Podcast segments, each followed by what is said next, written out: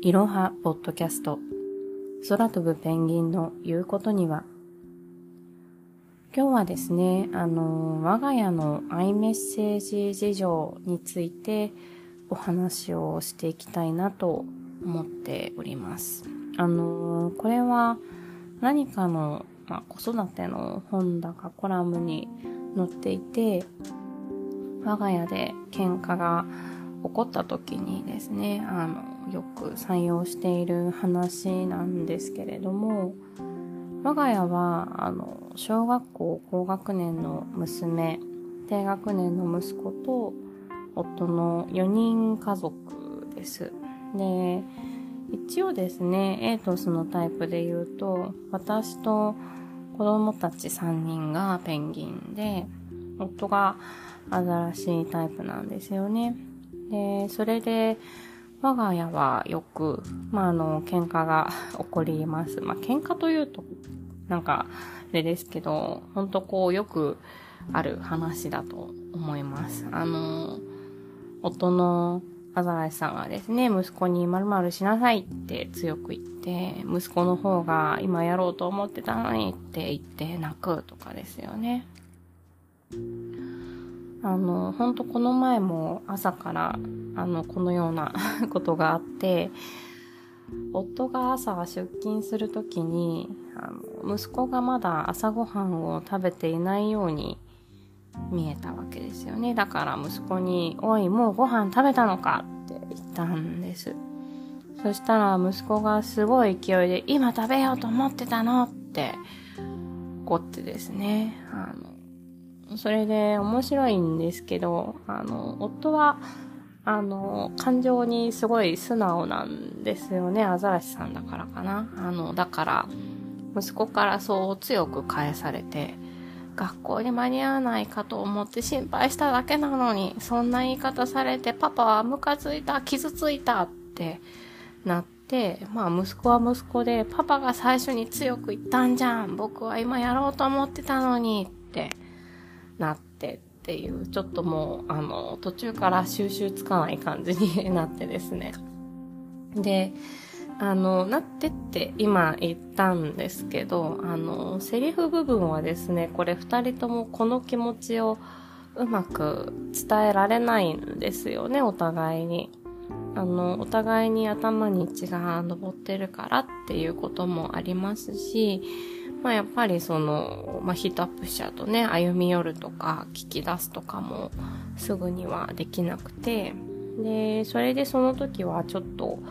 まあ朝のバタバタした時間帯で時間もなかったんで、私が間に入って、この前もお話ししたよね、アイメッセージ話しましょうねって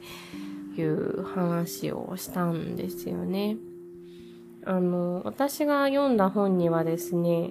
イライラとか悲しみっていうのは本当は〇〇して欲しかったっていう気持ちなんだってこととですね、相手を傷つけないためには私はっていう主語を意識してお話ししましょうって書いてあって、例えば今回の話だったら、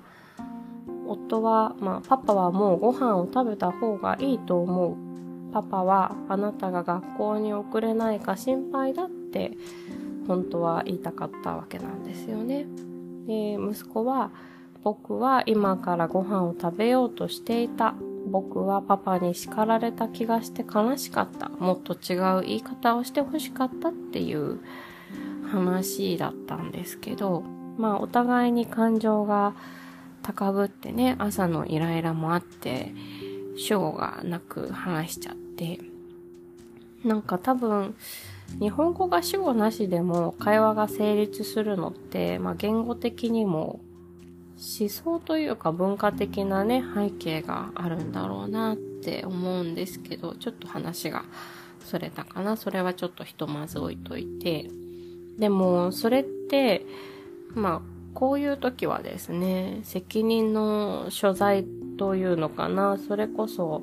パパはいつもそうだとか、なんかそういう相手をこう責める方向に飛んでっちゃうんですよね、最終的には。で、あの、私は今こう一連の話をですね、その場をうまくまとめた風に話してますけれども、あの、言うほど本当私自身ができてないなと今思っています。あの、まずまず愛メッセージって多分当たり前の話なんですよね。あの、まあ、そのコラムすごくいいコラムでしたけども、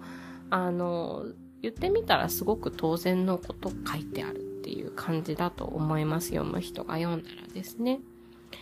で、私は結構感情をコントロールしてしまうタイプなので、あの、こういう分かりやすい形で強く言うとか、相手とぶつかるとか、あんまりしないんですけれども、それって、あの、できてる風なんですよね。